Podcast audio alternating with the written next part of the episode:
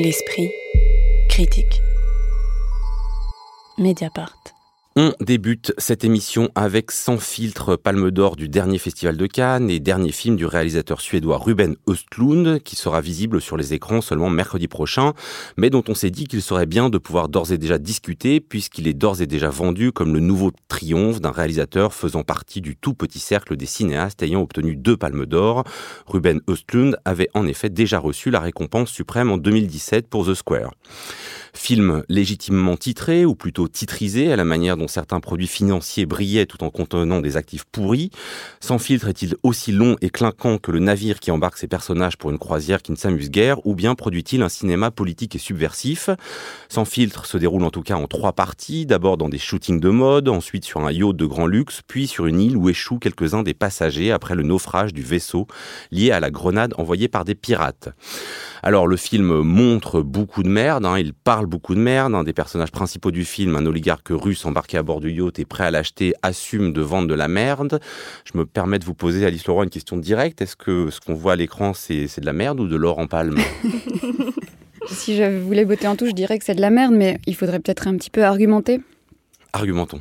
Bah, alors disons que pour Ruben Oslund, c'est un peu une, euh, c'est presque une redite en tout cas, puisque euh, c'est, euh, il reprend à peu près la recette de The Square, le film précédent qui lui avait valu sa première Palme d'Or. Et, qui donc, se passait dans le monde de, l'art contemporain. Qui se passait dans le monde de l'art contemporain, qui suivait un personnage masculin. Je crois que c'est important de le dire parce qu'il me semble que le, fil qui, qui, tient, en tout cas ces trois derniers films, c'est celui de la masculinité, d'une sorte de portrait d'une masculinité déchue qui essaye de se dépatouiller avec avec ce qu'elle est censée incarner et ce qu'elle ne peut plus euh, incarner. Mais, euh, mais en tout cas, il reprend les mêmes recettes. Euh, en s'intéressant cette fois au monde de la mode, il y a donc un prologue, qui est une première partie où on découvre les deux personnages principaux, qui sont deux mannequins.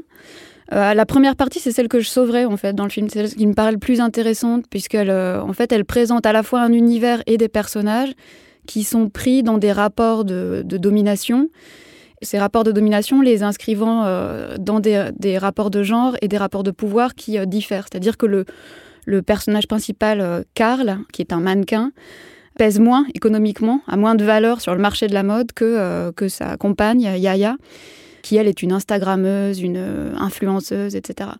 Donc il y a, tout ce rapport de, force entre qu'est-ce que tu vaux, qu'est-ce que tu pèses, euh, toute cette question des corps comme monnaie d'échange qui se pose là euh, dans ce prologue. Et là, je trouve qu'il y a quelque chose d'intéressant qui est, posé. Ensuite, alors on va en discuter ensemble, mais dans les deux parties suivantes, à mon avis, le film devient très théorique. Et, très maladroit et aussi très paresseux, et même on en reparlera, mais ambigu, plus qu'ambigu même sur un plan politique. Euh, à travers l'étude de ces personnages plongés dans deux microcosmes, euh, deux microcosmes sociaux, des, donc d'abord des ultra riches sur le yacht et puis ensuite euh, sur une île déserte où en fait tous ces rapports de pouvoir sont, remis à plat. Occitane Lincurie. Oui, bah, il me semble que ce film appartient à cette longue tradition de Palme d'Or qui a commencé peut-être avec The Square, qui s'est poursuivi avec Parasite et qui aujourd'hui s'achève sur ben, Sans filtre, qui et la caution euh, de Cannes, enfin la caution cannoise d'une forme de critique sociale un petit peu, un petit peu enlevée, un petit peu euh, trashouille, c'est-à-dire euh, pourquoi pas avec des inspirations de La Grande Bouffe, on reparlera sans doute plus tard de cette scène, et puis un sous-texte marxisant mais très à l'emporte-pièce. quoi.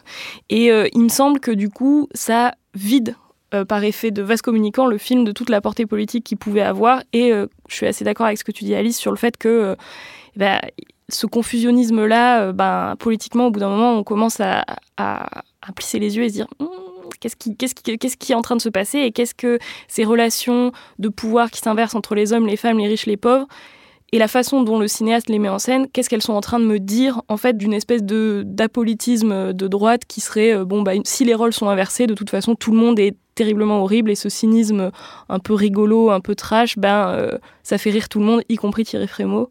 Enfin, c'est d'ailleurs dans la, dans la conférence de presse, quand il présentait le film, il avait dit un truc du genre le miroir de notre propre contradiction, ou je sais pas quoi. Et voilà, et le film est sélectionné, le film a la Palme d'Or. Geoffrey Speno. Oui, Occitane, pour euh, rebondir sur ce que tu dis, euh, tu dis euh, apolitisme, et effectivement ça, c'est ce, moi je dirais nihilisme de droite. moi je disais, je pense que c'est clinquant, cynique aussi. Et je te rejoins quand tu dis notamment que ça me fait penser à Parasite aussi, à Snowpiercer, donc à, ce cinéma de Bong Joon-ho, et aussi à l'Antimos quand il réalise le The Lobster, c'est ce cinéma cynique contemporain bon, qui est très misanthrope euh, et qui euh, politiquement est, très ambigu et plus qu'ambigu pour moi effectivement euh, de droite. Après le, versant satirique qui m'intéresse, mais on n'est pas chez Buñuel et, évidemment j'ai pensé à La mort en ce jardin, surtout s'agissant de, Lille.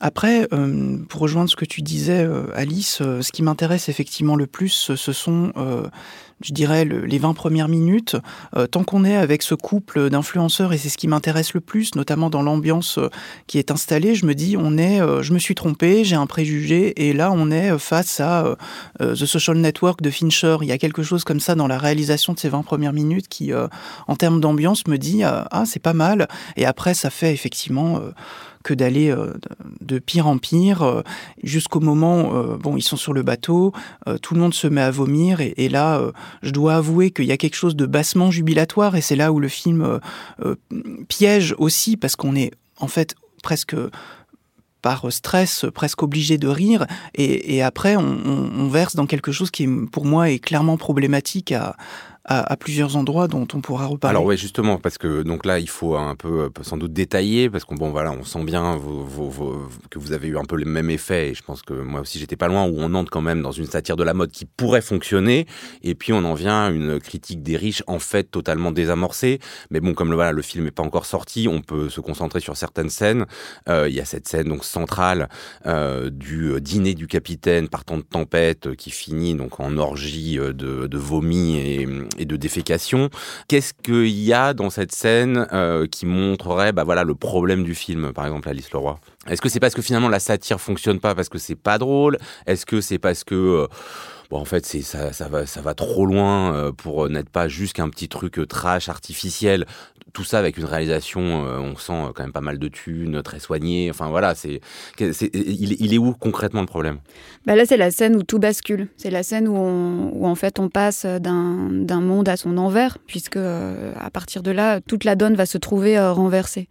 Et ça se joue, à mon avis, à deux niveaux. D'abord avec cette espèce de effectivement d'obscénité littérale là de, de, la séquence où où non seulement voilà il y a une tempête sur le bateau et ce moment en fait de, de, représentation euh, qui devait être euh, voilà le, dîner du capitaine qui est le, le, point d'acmé de, de, cette croisière devient en fait euh, une sorte de, déchéance absolue.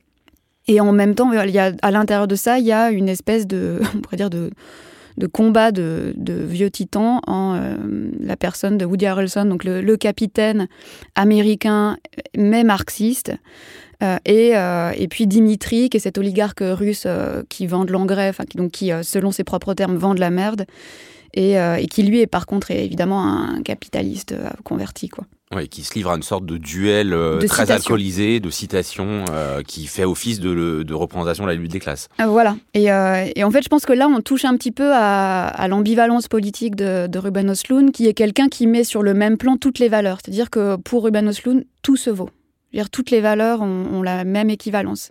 Et j'allais dire, ça vaut aussi pour ces personnages. Euh, moi, je suis frappée de voir que de film en film, les personnages de Ruben Osloon, alors que les films ont pour le coup une durée assez longue, hein, je crois que c'est un film qui fait plus de deux heures et demie, ces personnages ne bougent pas du début à la fin du film. C'est-à-dire qu'ils restent sur une même ligne.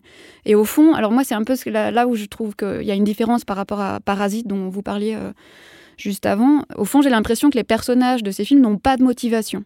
C'est-à-dire qu'ils ne sont pas mus par des désirs ou par des besoins, euh, mais simplement ils suivent une ligne qui est celle que leur indique le scénario, et ils sont simplement des, euh, espèces de pions dans une démonstration euh, complètement imparable. Quoi. Et ce, jeu de, du match de citation, du match de référence, alors l'un qui cite Mark Twain, l'autre qui, qui cite Bill Gates ou je ne sais plus qui. Il cite aussi Lénine et Marx. Etc. Il y, a, ce, jeu de l'affrontement des, citations qui est un, un pur effet rhétorique qui n'a de valeur autre que ce jeu de, de, renvoi de balles, quoi, exactement comme on vide des verres, si vous voulez. Et au fond, en fait, le, personnage de Dimitri dans cet échange-là est sauvé parce qu'il apparaît finalement comme, comme l'équivalent de son, de son antagoniste. et ça, ça raconte, je crois que ça raconte très bien ce qu'est la position de Ruben Osloon, c'est-à-dire c'est c'est un cynique effectivement qui observe le, ce, ce, microcosme, mais qui ne porte aucun regard de jugement et surtout qui n'a aucune empathie pour ses personnages. C'est-à-dire qu'à la fin, aucun n'est sauvé. Quoi. Oui, alors justement, est-ce que, euh, à la fois sur cette scène, euh, Occitane Lacurie, est-ce que le. Moi, j'ai l'impression que le, le film achoppe spécifiquement sur le fait que on n'a pas des personnages en face de nous qui vivent, mais on a des caricatures ou du moins des sociotypes. Euh, le couple d'influenceurs décérébrés, euh, le couple formé par ces vieux retraités gentillets mais qui sont en fait des marchands d'armes. Enfin voilà, on a euh, des cibles en fait trop faciles. Oui, c'est ça. Enfin, j'ai l'impression que les personnages, à la fois, ils, ils, il écrit, il filme une forme de mépris qu'il a pour eux. Enfin, j'ai vraiment cette impression-là, et y compris le personnage d'Abigail qui finalement. Euh, Alors Abigail, c'est la chef des toilettes qui, sur dans la dernière partie de, du film qui se passe sur, donc sur une île après un naufrage, va devenir le capitaine, puisque c'est la seule qui a au fond des compétences pour survivre sur une île déserte. Voilà, et y compris elle, il va en faire euh, un parangon de cynisme absolu qui, bah, en fait, une fois que les valeurs sont inversées, une fois qu'on est sur l'île où les chefs deviennent les, les serviteurs, et ben finalement, euh, tout le monde en position de pouvoir devient quelqu'un d'absolument détestable.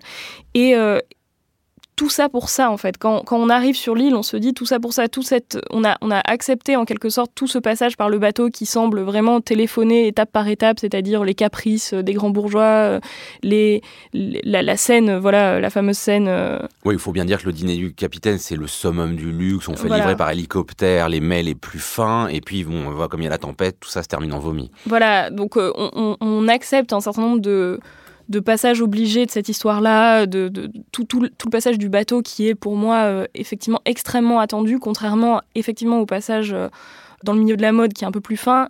Idem dans The Square, il me semble que le passage sur le monde de l'art contemporain était peut-être un tout petit peu plus original, là où euh, toute, cette, toute cette débauche de luxe et d'absurdité de, sur le bateau, il faut quand même la, la, supporter, quoi, l'endurer on se dit sur l'île il va se passer quelque chose et finalement sur l'île on se retrouve dans une situation de d'inversion des valeurs mais qui reconduisent la domination et qui euh, annulent complètement euh, toute la tentation marxiste que pouvait contenir le discours du capitaine quoi. Donc du coup c'est un peu beaucoup de bruit pour rien quoi. Enfin beaucoup de, temps passé beaucoup de, choses endurées de la part je, ne sais pas d'ailleurs si vous avez lu le, dossier de presse mais il y a quand même un entretien euh, assez saisissant avec Ruben Osloon qui dit je le cite je crois à la gentillesse des gens riches les gens qui réussissent ont souvent une grande intelligence sociale, sinon ils ne seraient pas arrivés là où ils sont.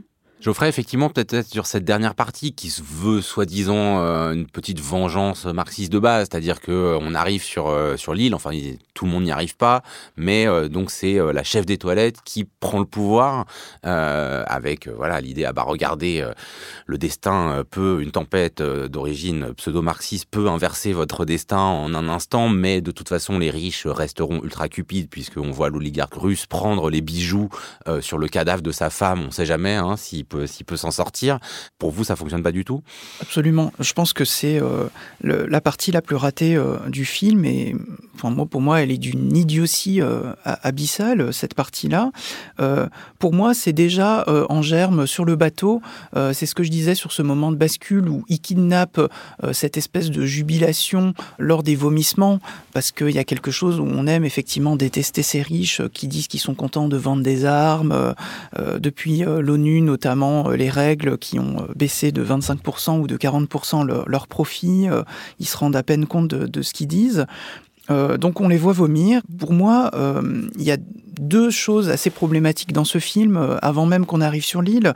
c'est d'abord quelque chose de très précis, c'est notamment, bon, on les voit vomir, on a compris, c'est le moment où les toilettes débordent. Là, on se dit c'est trop.